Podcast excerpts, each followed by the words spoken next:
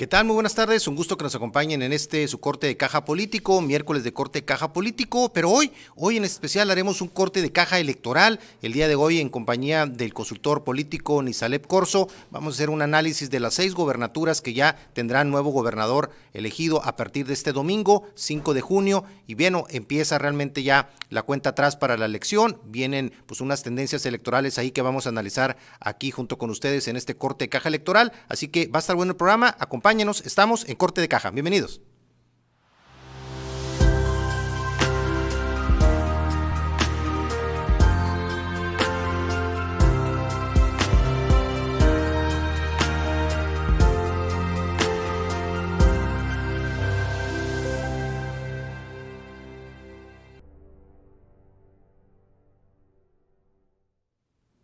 Bien, un gusto que nos acompañen en este corte de caja político, en este miércoles de corte de caja electoral. Estamos ya a la antesala de las elecciones de este domingo y prácticamente arrancar todo el proceso electoral. Ya no vamos prácticamente a parar hasta el 2024, si Dios nos preste vida y salud, para poder estar pendientes de todo el proceso electoral que se llevará a cabo en los diferentes estados de, nuestro país. Y ya por ahí debe estar conectado por ahí ya nuestro amigo, el consultor político Nisalep Corso, para poder platicar y hacer análisis con él de estos seis estados. Ya hemos estado analizando en programas previos precisamente cómo está el compuesto ahí, las tendencias electorales en cada uno de ellos, las características que están viviendo en cada uno de ellos. Así que importante que analicemos. Nisa, ¿cómo estás? Muy buenas tardes. Un gusto saludarte nuevamente. ¿Qué tal, Jesús? Un gusto saludarte a ti y a tu auditorio. Aquí, pues, muy interesados en lo que va a ocurrir el domingo. Es una práctica que vamos a tener que seguir paso a paso porque, pues, esa es la antesala de lo que viene para dentro de un par de años, ¿no? Exacto, ya prácticamente los demonios andan sueltos, dicen más de uno, y están, están a todo lo que dan en los diferentes estados. Situaciones particulares en, en, muchos de esos estados, este, evidentemente los diferentes grupos políticos, tanto muchos de ellos al interior de los propios partidos políticos, como también entre ellos, pues hay un, hay toda una, pues una serie de acontecimientos que han, que han estado ocurriendo durante las últimas semanas de manera, de manera pues muy fuerte en cada uno de ellos. Es normal entre los temas políticos, en algunos estados parece que se han puesto un poquito más, más duro la, la tema ahí de, de, la grilla política, pero finalmente, de alguna otra forma, este, lo que sí, lo que sí tenemos claro es de que a partir de este momento se marcará una tendencia de cara al 2024. El próximo año habrá elecciones, dos muy importantes, Coahuila y Estado de México, y en función de eso, pues prácticamente ya enfilarse a lo que es la recta para el 2024. Así que si lo vemos desde ese punto de vista, una, un realmente algo que va a marcar tendencia, ¿no, Nisa? Sí, yo eh, era de esperarse lo que ocurrió en las últimas semanas, estos ataques a nivel nacional, incluso Alito ahí eh, filtrado por todos lados, ¿no? Intervenido de todos lados, amenazado ayer por, por el exgobernador chapaneco, eh, desmentidos, en fin, ha sido como, como la antesala, como te lo decía hace rato, de lo que nos, de lo que nos esperamos en esta carrera presidencial, ¿no? Incluso este ejercicio de ahora es muy claro de, qué viene lo demás, ¿no? Van a haber muchos ataques, van a haber destapes donde la gente va a caer, ¿no? Candidatos que seguramente vamos a enterarnos de cosas que no sabíamos, pleitos al interior de los partidos, eh, resquebrajamientos de otros partidos que eh, parecen estar ya en la antesala también de, de pues, un recuento de daños. Eh, me imagino insurgentes norte ahí poniéndose a la venta para construir condominios, ¿no? ¿Quién sabe? Está, está todo muy interesante, por no decirlo de otra manera, Jesús. Así es, dicen, dice más de uno que hay que comprar palomitas para el domingo porque va a estar, va a estar muy interesante el tema. Hay, hay obviamente una infinidad de temas ahí de, de, tendencias y de encuestas que han estado pues marcando ahí prácticamente una fotografía del momento. Sin lugar a dudas, pues estamos hablando de, de que en general, dependiendo del estado, hay 5, 10, 15 o hasta 20 casas encuestadoras que están participando y dando resultados de manera pública o a los grupos internos, como tú bien conoces como, como consultor político. Y finalmente, en función de eso, para tener básicamente un perfil y un análisis este, completo de lo que sería un promedio de encuestas, yo creo que muy interesante el, lo que hace el ejercicio que realiza polls.mx, que de alguna otra forma permite dar pues una prácticamente una, un promedio de las encuestas de cada uno de los estados y eso marca de alguna otra forma pues un promedio que se acerca un poquito más teóricamente a lo que podría ser la realidad de la fotografía, que finalmente las encuestas son una fotografía del momento y a la hora de la hora pueden suceder diferentes cosas. Muchas veces, algún, más de uno diría, las encuestas casi nunca latinan. Bueno, al final si lo vemos como un promedio, como en esta ocasión, lo que sería la encuesta base, que vamos a tomar los números base de polls, que ya es un promedio, creo que en función de eso podremos tener básicamente pues algo un poquito más apegado teóricamente a la realidad. Y lo comentamos por como parte, como un disclaimer precisamente de lo que vamos a comentar como base en cada uno de los análisis de los diferentes estados. Y si te parece, Minisa, vamos entonces a la primera pausa para analizar ya el primer estado. Vamos a analizar cada uno de los seis estados que tiene elección, el caso de Aguascalientes, Durango, Hidalgo, eh, este, Quintana Roo, el caso de también de Tamaulipas y se me pasó por ahí uno, el caso de Oaxaca. Así que vamos a analizar cada uno de estos estados y vamos a, analizar a detalle un contraste entre lo que fue la encuesta al arranque, el promedio de encuestas al arranque del proceso electoral y lo que es esta ya la encuesta que se está dando de cierre antes de lo que sería la elección este domingo. Así que vamos a una primera pausa y regresamos aquí a corte de caja electoral en este corte de caja político. Bien, estamos de regreso aquí en este corte de caja electoral de elecciones 2022 junto a Nisalep Corso y vamos a analizar el primer estado, Nisa, si te parece, Aguascalientes, un estado en el que es una contienda con, aroma de mujer, ya lo hemos estado comentando anteriormente, y donde pues prácticamente hay ahí una, pues una tendencia en la que podría ser quizás el estado donde mayor, mayor este, esperanza tendría en este caso la coalición este, PRI-PAN-PRD, en este caso encabezada por, por alguien del PAN, para poder tener prácticamente lo que sería esta contienda. En el caso de Aguascalientes, el promedio de encuestas, sin, sin embargo, habla de que sí hubo un acercamiento de los diferentes este, partidos políticos. Vamos a ver ahí lo que sería la, la, encuesta, el promedio de, encuestas. Ahí lo estamos viendo en este cierre de las campañas. Y en este caso, Teresa Jiménez, que sería la candidata del PAN, PRI, PRD, tendría un, se estaría cerrando en este promedio de encuestas con 46%, una caída de un 8% respecto al promedio con el que inició. Y en el caso de Morena, estaría cerrando con un 37%, un 4% arriba del, del 33% con el que habría empezado. Ya el resto de las candidatas, Marta Márquez de PT Verde Ecologista, este, ya con un lejano 3%, Anayeli Muñoz también de Movimiento Ciudadano con un 9%, bastante bueno para Movimiento Ciudadano, este, pero, pero todavía muy lejano, y también en el caso de la, de la candidata de Fuerza México también con un 1%. Es una contienda claramente entre dos, entre lo que sería PRI, PAN, PRD y lo que sería Morena, y básicamente la fotografía final del promedio de encuestas estaría, estaríamos hablando de un 46% contra un 37%. Ya estaría definido para ti Aguascalientes, Nisa, o todavía podría haber una sorpresa en el que Morena, que Morena prácticamente Mario Delgado y toda la plana mayor de, de Morena, este, pues prácticamente han echado toda la carne al hablando de que se van a llevar carro completo, incluyendo Aguascalientes, lo cual ya a estas alturas, viendo los, la fotografía, parecería ya un poquito complicado. ¿Hay manera todavía de que, de que, ah, de que tenga Morena posibilidades en lo que sería Aguascalientes o ya, ya es algo para la coalición PRI-PAN-PRD? Mira, siempre hay manera, Jesús, pero eh, ya una semana con estos números, 11 puntos de diferencia en promedio, yo la vería complicado. ¿Qué es lo que, es lo que estamos notando aquí? Yo, este sería un corolario del análisis de, Aguascalientes, una campaña donde se, confía se confían los ganadores, pierden 8 puntos del arranque ahora, eh, no, pueden perder eh, ritmo, ninguna campaña puede perder ritmo. Yo siento que PAN se confía un poquito, ¿no? El PRI con los problemas que tiene al interior, con los problemas de la última semana, le resta puntos un poco a, la candidata, pero no creo por las condiciones de Aguascalientes, por la ideología de Aguascalientes, ¿no? Puramente eh, panista, dudo que pues, los, números vayan a cambiar. Obviamente todo puede suceder. Rubalcaba le ha buscado tres veces esta candidatura, es un ejemplo ahí de persistencia como el que conocemos en el actual presidente, pero eh, no le ha dado, no le han dado los números. No espero sorpresas, pero tampoco me gustaría cantar victoria si no se ponen las pilas de aquí al cierre que es hoy o mañana, ¿no? Claro, exactamente, como, como bien comentas en este caso, en el caso de Nora Rubalcaba, que sería la candidata que está tratando de alcanzar a la candidata puntera, pues ella inició su carrera precisamente en, el PRD y básicamente ahí, en función de eso, como regidor, incluso en el municipio de Aguascalientes, después, después diputada local, y ya habrá contenido en el dos, contendido para la gobernatura en el 2010 y en el 2010, en 2010 por, por el PRD y en el 2016 por Morena. Así que como bien comentas, es alguien que ya tiene una trayectoria ya también de, de búsqueda de la candidatura, pero parecería que no le no le estaría alcanzando y sería en este caso para ti, este, independientemente que ahorita analicemos el resto de los estados, ¿sería la única segura, tú la verías así, para la coalición o todavía hay posibilidades en otros estados? Mira, todavía, todavía queda por ahí, eh, si, no, si no me equivoco, Hidalgo, ¿no? La, eh, la posibilidad de que haya, no, perdóname, en Durango puede haber, puede haber todavía ventaja, sí, me está confundiendo.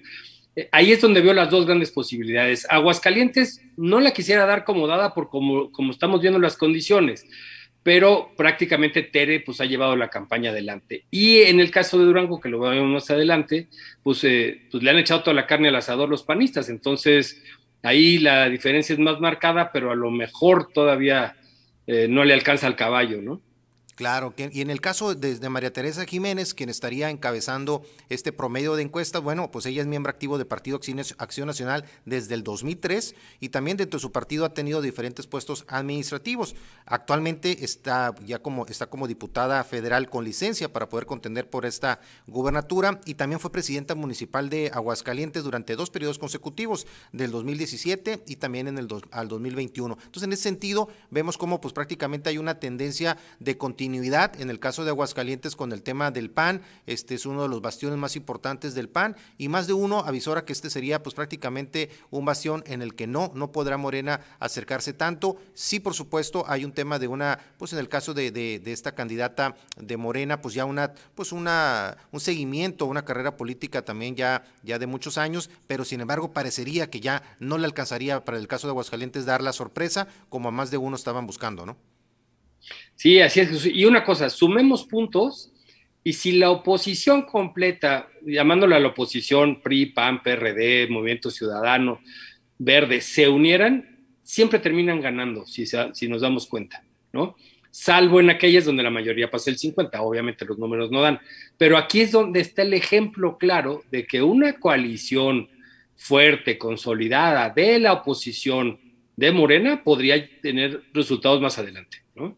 Claro, y también importante porque los últimos días en esta guerra de encuestas que ha habido también en los diferentes medios de comunicación, hay encuestas, en este caso de Morena, que hablan de que están en un empate técnico y de que estarían ya prácticamente rebasando a la candidata de la coalición PRI-PAN-PRD, pero pues bueno, viendo este promedio de encuestas, pues prácticamente vemos que no es así, que sigue habiendo todavía una diferencia, pues si bien no cómoda, cuando menos arriba del margen de error, habría en este caso para el tema de la candidata de PRI-PAN-PRD en el caso específico de Aguascalientes, como comentamos, ese es un tema de promedio de encuestas finalmente y es una fotografía del momento que bueno, que vamos a, vamos a finalmente después hacer el post-análisis electoral de realmente de ver cómo, qué tanto se acercaron a los números que teníamos en este promedio de mediciones. Bueno, pero si te parece, Mini Santos, vamos a una pausa y vamos a analizar el segundo estado, en el caso de Durango, que también ahorita mencionabas, que Durango también se puso bastante, bastante buena la competencia. Vamos a una pausa y regresamos a este corte caja de electoral 2022.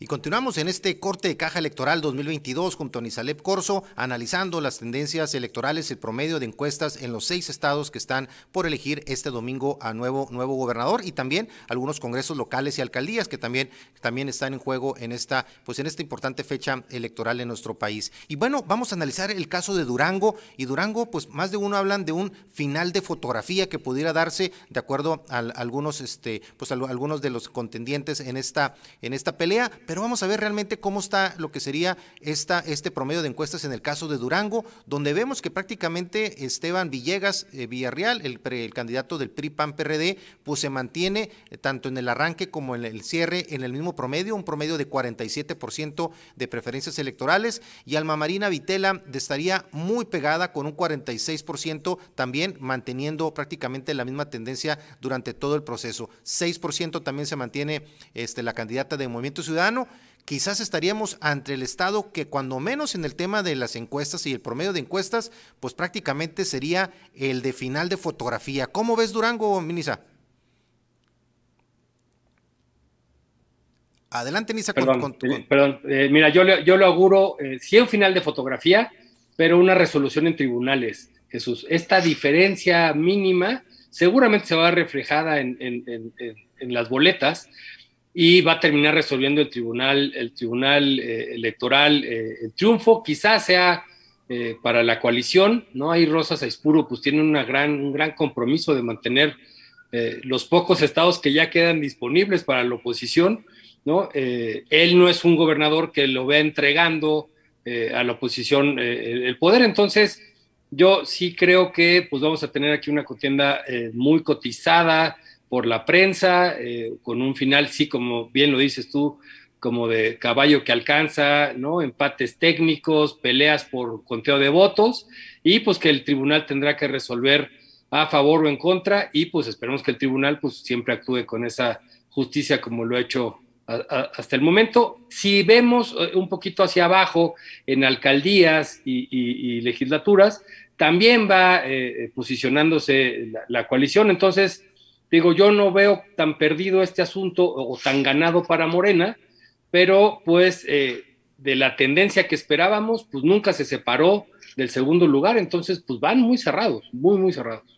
Claro, un Estado que está acostumbrado a tener prácticamente por resultados los últimos años ya un poquito, un poquito cerrados, tanto en las últimas elecciones de, gobernador, por ejemplo, el caso de Jorge Herrera Caldera, en su momento priista, estuvo un promedio de 47 contra un 53%, fue como ganó en su momento. El actual gobernador, José Rosas Aispuro, con un 56, con un 46, fue el que quizás abrió un poquito más, casi 10%, 10 de diferencia contra tu más, su más cercano competidor. José Rosas Aispuro, pues bueno, él es panista tiene un índice de aprobación cercano al 41%. Y hablando de lo que sería la radiografía precisamente electoral de lo que está en juego en el caso de, Durango, pues estamos viendo que además de la gobernatura serían 39 presidencias municipales, una población de casi 1.800.000, casi 33.000 habitantes, y de los cuales el padrón electoral, los que podrían votar serían prácticamente 1.338.000 este, votantes. Así que un estado este, pues prácticamente con un cierre, cierre muy, muy competido, como bien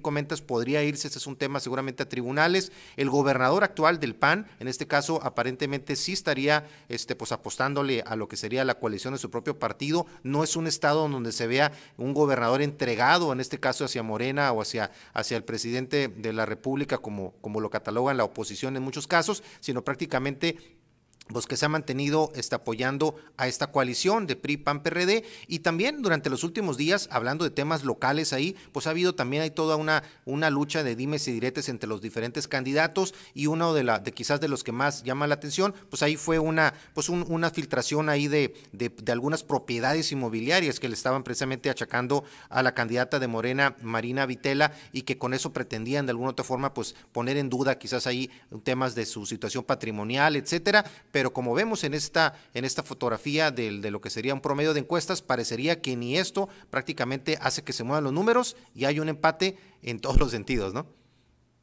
Sí, yo, fíjate que en los ataques he notado, Jesús, que estén haciendo cada vez menos mella, al menos en las encuestas, veremos en los resultados, como que se ha vuelto la práctica común de ataque entre candidatos. Entonces, eh, parece que la población ya no lo está tomando tan a pecho, ¿no? Sabiendo que vienen de filtraciones, que vienen de posibles inventos, luego el candidato se libera de la culpa y no pasa absolutamente nada. Entonces, siento que el ataque, al menos en los estados, no está siendo como eh, un efecto directo como lo pasó con Clara en, en Nuevo León, ¿no? Ahí creo que todo el mundo notó que fue un ataque directo, sí, se le encontró información clara, o sea, clara, sin repetir que es clara la que le ocurrió, pero este, bueno, finalmente ante... precisamente no fue clara, clara no fue clara en este caso, ¿no? Clara no fue clara, pero ante lo cotidiano del debate y de los ataques, creo que la población está siendo ¿no? menos, o sea, menos indolente, o sea, más indolente respecto, respecto de eso, y pues ya tiene como definido su voto, al menos en la llamada o en la encuesta que se le hagan en la calle, ¿no? Ya veremos eh, al momento de votar. Así es, así que bueno, pues ya como vemos un final de fotografía en el caso de Durango y un estado que huele, que huele a conflicto postelectoral desafortunadamente, ojalá que no, que no sea el caso y que también sea finalmente tanto en ese estado como en el resto de estados, pues una jornada en el que pues que no exista temas de violencia también es importante, también en lo que sería la, la seguridad en todos los estados donde habrá elecciones, es importante ese factor, también lo que las acusaciones que ha habido de unos partidos y de otros al tema de la participación de la delincuencia organizada es un tema muy delicado que ojalá, que ojalá que de alguna otra forma las autoridades hagan lo correspondiente para evitar que esta, esta sea una práctica que pueda empezar a, tener de alguna otra forma fortaleza en los diferentes procesos electorales. Pero bueno, si te parece, Melissa, vamos a hacer una pausa y vamos al siguiente estado, vamos al estado de Hidalgo, regresando el corte, estamos en corte de caja electoral 2022.